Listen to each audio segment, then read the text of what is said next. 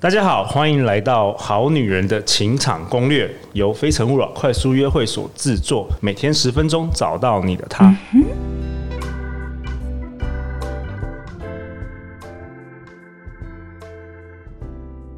大家好，我是你们的主持人陆队长。相信爱情，所以让我们在这里相聚，在爱情里成为更好的自己，遇见你的理想型。今天我们邀请到的来宾是陆队长的超级好朋友永欣老师。Hello，各位好女人的情场攻略听众们，大家好。永新老师是两岸三地知名的紫微斗数老师哦，他已经投入了这个领域超过十年。你大概服务几几几千个客户应该有？呃，有北上广基本上不太数了。对，所以永新老师长期都在中国跟台湾大两岸两岸两岸飞，所以现在今天就是很。很幸运的能够邀请你来，因为现在疫情你也出不去，出不去。对，现在出去大家也不能回来。对，那永信老师希望能够帮助大家在人生的十字路口时，拥有面对和选择的能力，平静而安稳的度过一个又一个的人生关卡。为什么你会这样子想？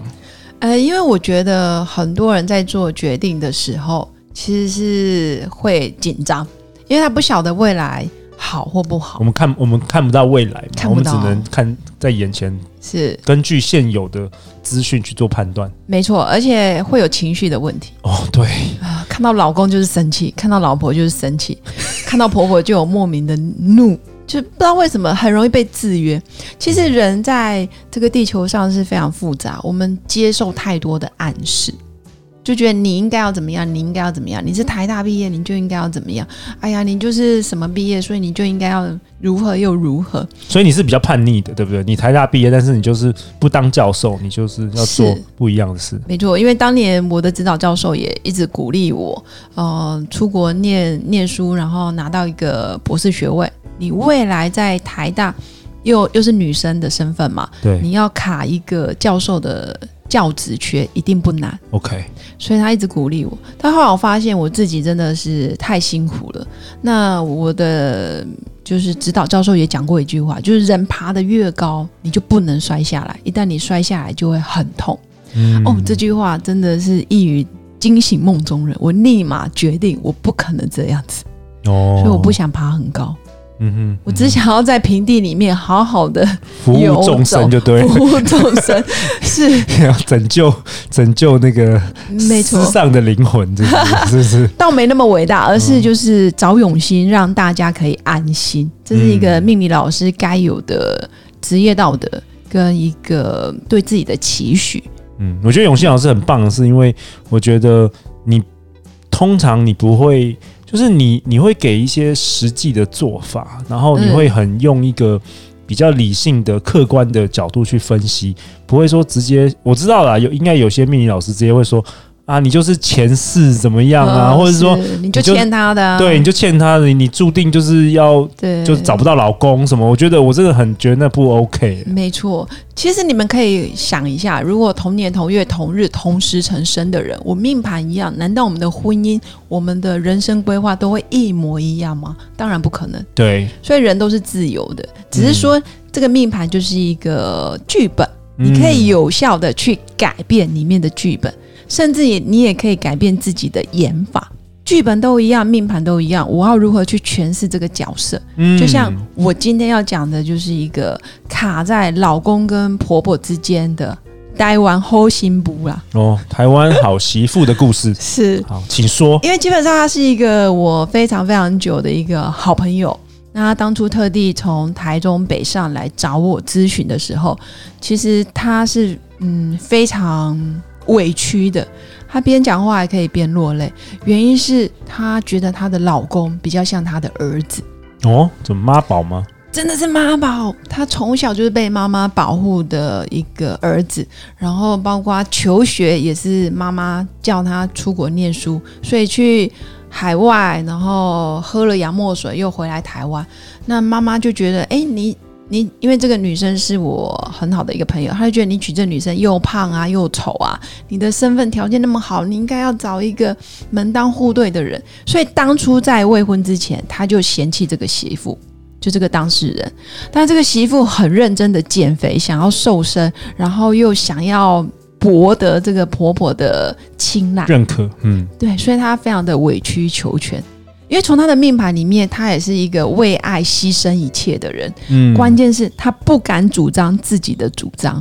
怎么说？举例，他们有一次母亲节，为了要去庆祝母亲节，当然要帮婆婆，就让婆婆开心嘛，就要找一家餐厅。就老公竟然完全没有主见，然后就把这件事丢给哦、呃、这个当事人，说：“哎，你去找，你去找。”但问题是。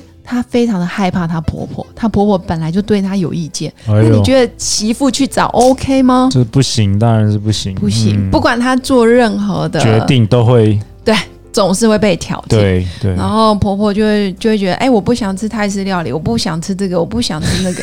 那你想，然后压力很大，压力很大。那这媳妇就会左右为难。然后她又去问她老公，她老公说：“你不要来烦我，你就你就找你想吃的啊。”不可能。母亲节找什么媳妇想吃的？这是鬼话连篇。鬼话连篇。是她老公是怎样？要做做做陷阱给她，就是。老老公的个性就比较像孩子。他他不想要去，因为他是妈宝嘛，妈宝，所以他对妈妈当然有一点点距离。那媳妇又觉得他是好媳妇，所以他就很认真的上 Google Map，一直搜寻家里附近，然后不要舟车劳顿的，然后轻松可以到的。但是老公又一直嫌，就老公简单来讲就出一张嘴。对。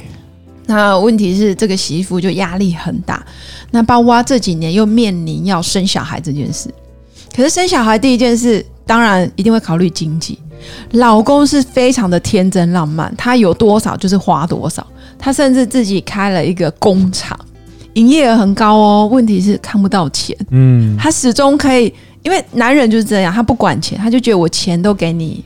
都给这个当事人，就这个老婆在在理财，对，但是他不晓得，他每次都说，哎、欸，我钱进去，钱进去，可是他刷卡啦，或者是他的一些生活开销，全部都是这个媳妇在在处理，对，所以他一直刷，一直刷，一直刷的情况之下，他也不知道他花了到到底多少钱，他甚至有时候会花到公司的钱，嗯，包括客户欠他的货款，或者他收进来的货款。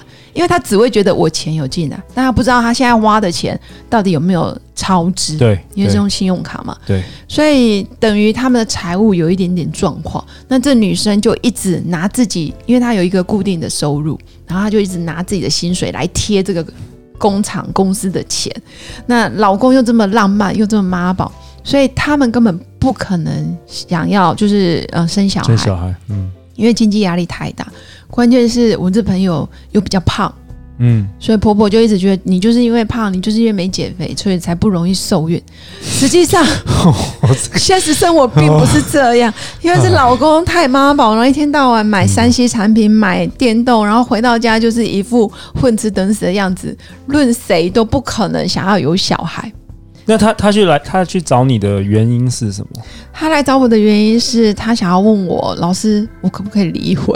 哦，他想要离婚哦。对，老师，我是不适合离开他？我什么时候才会好一点？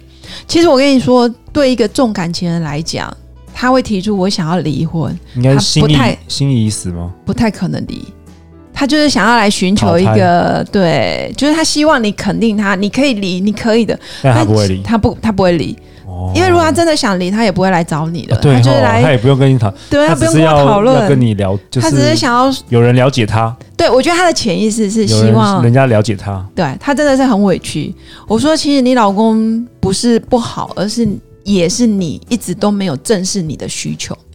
你不想吃什么，你就跟你你老公讲啊。你不想要做决定，你就说这个决定我没办法做，你自己找。哦，所以他他没有界限，他就是一直好，一直好，什么都都说好哦，我可以，我可以，我可以。所以老公也不进步，然后婆婆也继续就就蹂躏啊，不是蹂躏 蹂躏啊。婆婆就觉得你也可以，那又加上面对婆婆逼着生小孩，你又没有告诉她实情？你的经济财务是有问题，所以外人看起来，哎，你们收入很棒啊，然后又有工厂，又有什么的，可是实际上老公花钱如流水，他根本没有在计较他花出去多少钱。那你后来给他建议是什么？呃，后来我给他的建议就是，第一个你要拒绝，你要说 no，很多事情你该没有就没有，钱绝对不能从自己的薪水去补贴公司的亏损。你就是要把财务报表做好，因为其实这女生有问题，你财务报表一直都没出来，嗯，所以老公就一直说。那不然你给我看财务报表啊？你给我看啊！他他自己又不做，对，所以其实这女生也有一点点懒惰。我我觉得你会把公司的账，你明明就知道入不敷出，那你为什么不整理报表，让你的老公、让你的婆婆知道？因为你没有这些，你又没办法硬起来说，对，你就是你要有一些基础去去去让你硬起来，对，对，所以他就就在处在这个委屈的纠结，嗯，然后边也是边聊，然后边落泪，因为他。心力交瘁的情况下，女生不可能受孕，这第一个。对对对。第二个，她严重到她的额头就突然起了一个大包，就起了一个大包。其实额头上如果有包是非常不寻常的一件事，所以我就说你的身体也有莫名的警讯在告诉你，压力太大，压力太大了。这个压力是你你要去说出来的，因为她的命格是不愿意说，只想要大家都好，等于有点烂好人的情况之下。Okay. 等于婆婆也不知道，然后老公也没长大，所以你自己的身体有警讯，然后又没办法怀孕，然后又即将是高龄产妇，所以她有一点点抑郁寡欢。那最后这个故事有有什么结局吗？这个故事还在 ing 中，ing，但是至少进行式，对，至少我鼓励她，就是回去你要勇敢的表达你的情绪，还有把报表做好，OK，不能再拖。我觉得我们很多，至少我认识很多女生都有这个问，就是有这个挑战，就是说，呃，让他们的另外一半对他们予予取予求，然后就是不管是说怕男生离开她，或者是说就是呃比较没有不爱。她，对，那就是你会怎么样给他一个建议啊？呃，基本上我给他一个建议是，如果就像莎士比亚曾经讲过一句话，没有人值得你流泪。值得让你这么做的人不会让你哭泣，基本上他就是默默的哭，默默的伤心难过。但是其实他身边人并没有人感受到他真的很伟大。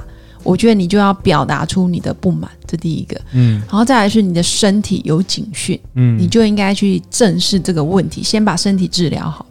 因为你身心要安顿，你才会有智慧去解决你的困境。嗯，那为什么你的报表一直没出来？我觉得也是一种逃避。OK，你的心里一定他怕潜意识，他怕有冲突。没错，他也怕这个婚姻会不会走不下去，或者嗯，再也遇不到他这么爱的一个男人。嗯，因为他毕竟外表不是那么的受喜欢嘛。嗯，所以我觉得他逃避的是他自己的内在。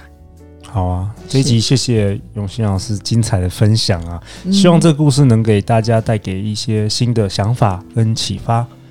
欢迎留言或寄信给我们，我们会陪大家一起找答案。相信爱情，就会遇见爱情。永新老师，谢谢你哦！不客气哦。下一集我们还会请永新老师分享最后一个故事。我们下一集见哦，拜拜，拜拜。